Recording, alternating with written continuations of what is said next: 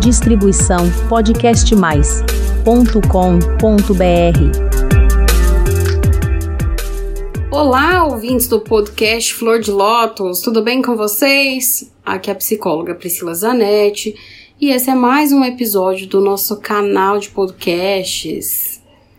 Hoje eu decidi responder por podcast uma pergunta que me mandaram na verdade, foram várias perguntas e uma mensagem só. Eu achei ela tão rica para que eu respondesse apenas ali para a pessoa pela mensagem. Então eu decidi aqui criar um podcast para assim responder, porque deve ser a dúvida de muitos de vocês.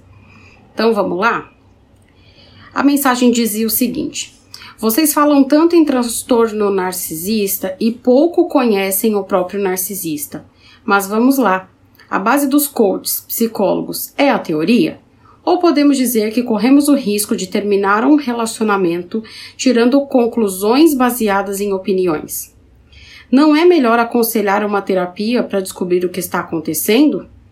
O amor tem dimensões diferentes para cada pessoa. Não é apenas uma questão de autoestima e empoderamento. Eu achei muito legal as perguntas e provavelmente é uma pessoa que chegou agora no meu canal. Nós temos aqui mais de 130 episódios e se você que me acompanha lá desde o começo sabe já as respostas para a maioria dessas perguntas. No entanto, vou sistematizá-las aqui. Primeiro, vocês falam tanto em transtorno narcisista e pouco conhecem o próprio narcisista. Realmente, eu sei que muitas das pessoas que falam sobre o transtorno nunca sequer conviveram com algum narcisista. Não é o meu caso. No meu caso, eu tive um relacionamento amoroso de 15 anos com um narcisista e eu tive também um ex-padrasto que ficou 15 anos também na minha vida e ele também é narcisista. E depois eu convivi de perto com. Eu tive um amigo narcisista na adolescência, é, eu tive também um outro conhecido que virou amigo da família, ficou ali durante um ano mais ou menos, narcisista. Então, assim, vocês falam tanto e pouco conhecem, vocês, eles podem ser, né? Vocês é muita gente, mas eles podem ser, mas eu conheço pessoalmente essas pessoas, né? E convivi com outras pessoas que foram vítimas de abuso narcisista, então eu conheço muito bem, muito bem. Eu sou uma psicóloga que se especializou nisso, não só com base nas teorias, que eu já vou responder nessa né, questão, mas também na vivência, na vivência pessoal e na vivência também de outras pessoas, dos meus pacientes. Então, continuando aqui, a pessoa pergunta: a base dos coaches psicólogos é a teoria? Ou podemos dizer que corremos o risco de terminar o relacionamento tirando conclusões baseadas em opiniões? Eu acho que tem muita coisa que é baseada em opinião por aí, mas nada do que eu falo é baseado em opinião. Embora eu tenha uma experiência pessoal, tudo que eu falo aqui é embasado em teoria é que eu não vou ficar aqui como num trabalho acadêmico ou mesmo dentro do, da universidade quando eu faço palestras, falando, olha, de acordo com fulano de tal, a teoria tal, o livro tal, porque quando a gente faz conteúdo para o público geral, o que importa é informação e não trazer fontes. No entanto, a gente tem que saber as fontes. E eu vou te dizer que as principais fontes das quais eu tenho essas informações são de Freud, da psicanálise, DSM-5, que é o Manual Diagnóstico de Descrição né, de Transtornos Mentais, Manual Internacional, e também a gente tem um, um dos autores principais, se não o autor principal sobre narcisismo, que é um israelense chamado Sam Vaknin. Todo o resto que tem por aí, existem vários outros livros, eu vejo, né? Tem algumas coisas já em literatura nacional, mas eu vejo que muitas das coisas são muito baseadas em opiniões. E também que mistura muito, como eu falei no último episódio, uma questão de personalidade ou de caráter com um transtorno de personalidade. E aqui eu sempre faço questão de deixar clara esta diferença. Tem um podcast que se chama Mulheres Narcisistas. Nele eu faço uma descrição detalhada a partir do DSM-5 do que é esse transtorno. Outra coisa que eu quero deixar claro também, que já falei aqui, mas esse canal não é um canal sobre narcisistas. É um canal para te ajudar a sair de relacionamentos abusivos e ter uma vida plena, feliz. E isso passa por autoestima e autoconhecimento.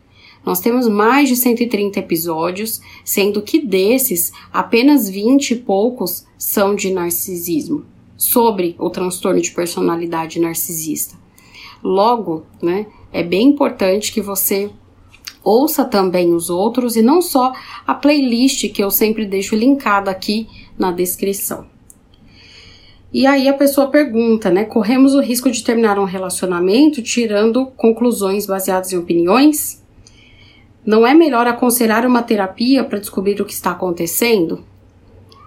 Bem, mais uma vez, o meu slogan é procure um psicólogo para chamar de seu. Eu comecei esse trabalho na internet clinicamente, né, falando e de informação. Comecei lá no Instagram, depois que veio o podcast, mas tinha YouTube também. E desde fevereiro de 2020, todos os dias eu falo: procure um psicólogo para chamar de seu. Eu sempre explico sobre a importância da psicoterapia. Eu sempre falo que nada de informação que você pega na internet, livro, vivência, é, ou até terapias holísticas, coach, etc., treinamentos, nada disso substitui a psicoterapia. Então, eu não posso dizer do trabalho dos outros, mas eu posso dizer do meu trabalho. Procure um psicólogo para chamar de seu. E por que procure um psicólogo, né? Porque pode ser que você não se identifique com o meu jeito. E você queira uma outra pessoa, de um outro jeito, de uma outra abordagem teórica, ou às vezes eu nem tenho agenda. Né, no horário que você pode, que você precisa. Mas é muito importante, eu falo, não deixe de se cuidar, não deixe de se tratar, não deixe de se conhecer. Portanto, procure um psicólogo para chamar de seu. E se você quiser marcar uma consulta comigo, nós temos aqui também Abaixo desse episódio você vai ver um botão, a gente só consulta. Só clicar lá e ver é, as consultas disponíveis, horários, dias e formas de pagamento, sendo que o primeiro acolhimento é uma cortesia minha para vocês, não há custo, né, para você. Então dá uma olhadinha lá que se você quiser marcar, será muito bem-vindo para começar essa jornada aí de autoconhecimento e também de reconstrução. A pessoa continua aqui a mensagem dizendo o seguinte: o amor tem dimensões diferentes para cada pessoa. Não é apenas uma questão de autoestima e empoderamento.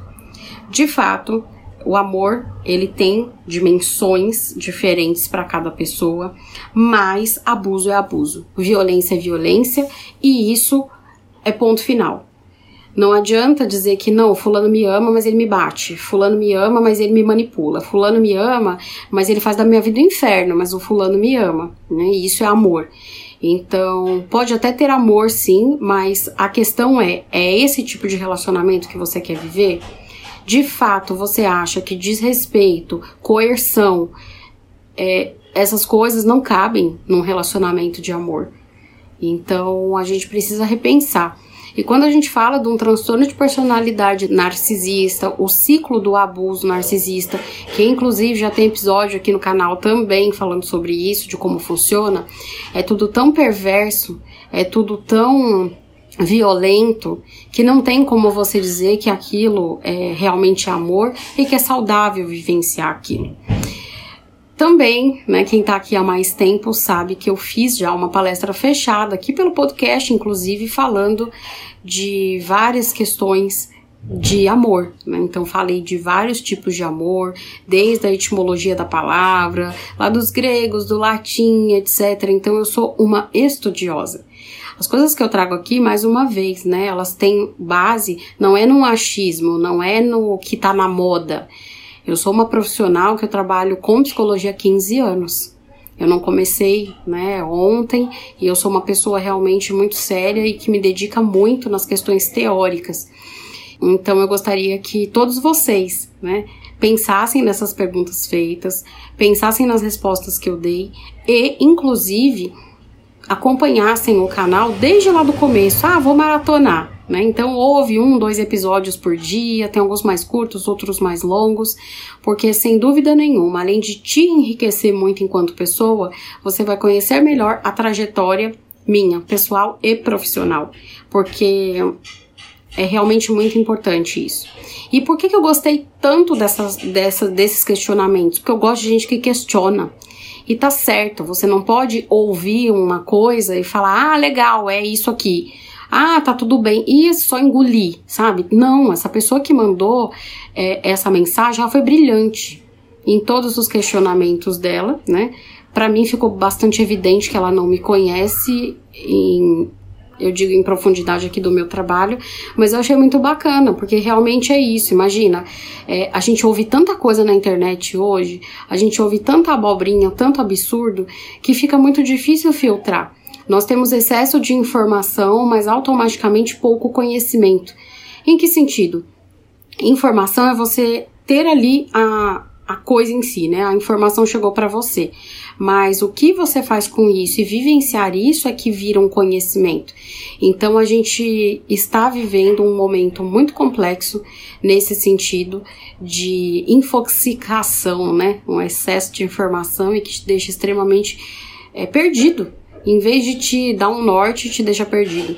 Por isso que é muito importante, sempre pense, sempre questione e pacientes meus eu sempre ajudo a tanto aprender a questionar, como também a direcioná-los para ter uma capacidade melhor para escolher o que, que eles vão consumir. Né? Eu não é, direciono no sentido de, ó, faça isso, faça aquilo, veja essa pessoa. Não, não é isso, não é doutrinação. Mas sempre trazer esse senso crítico. Isso é extremamente importante. Bem, por hoje eu vou ficando por aqui. Eu agradeço quem ficou até o final. Fiquem é, de olho em todos os links que eu deixei aqui na descrição, porque vão ser sempre muito úteis. Mais uma vez, procure um psicólogo para chamar de seu.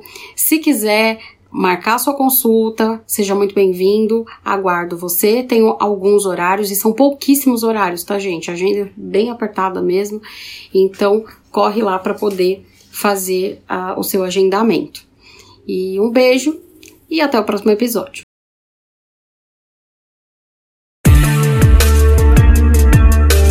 Distribuição podcastmais.com.br